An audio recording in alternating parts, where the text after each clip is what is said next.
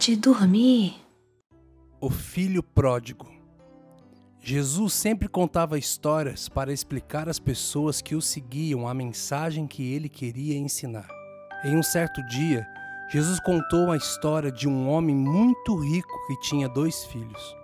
O filho mais novo pediu ao seu pai a parte da herança que era dele, e o pai atendeu o pedido do seu filho, dividindo seus bens e riquezas entre os dois irmãos.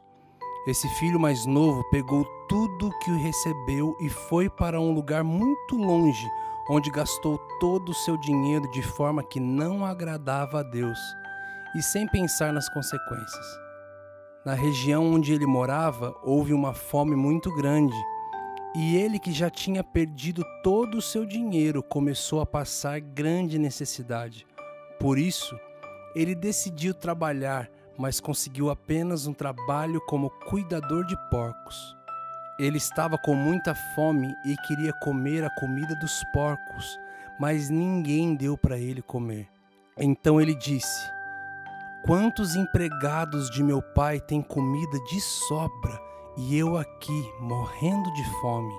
Depois disso, ele resolveu voltar para a terra do seu pai para pedir que ele o aceitasse novamente mesmo que o tratasse como um de seus funcionários. Quando estava quase chegando, o seu pai o viu de longe e saiu correndo para lhe dar um abraço bem forte. Arrependido, o filho disse: Pai, pequei contra o céu e contra ti. Não sou mais digno de ser chamado teu filho. O pai não se importou ao contrário, pediu rapidamente que os seus empregados trouxessem a melhor roupa para vestir o seu filho e que também preparassem uma grande festa com muita comida para comemorarem. Quando o outro filho soube disso, ficou muito bravo e reclamou com seu pai que, apesar de sempre ajudá-lo, ele nunca tinha feito nenhuma festa e nem dado nada parecido para ele.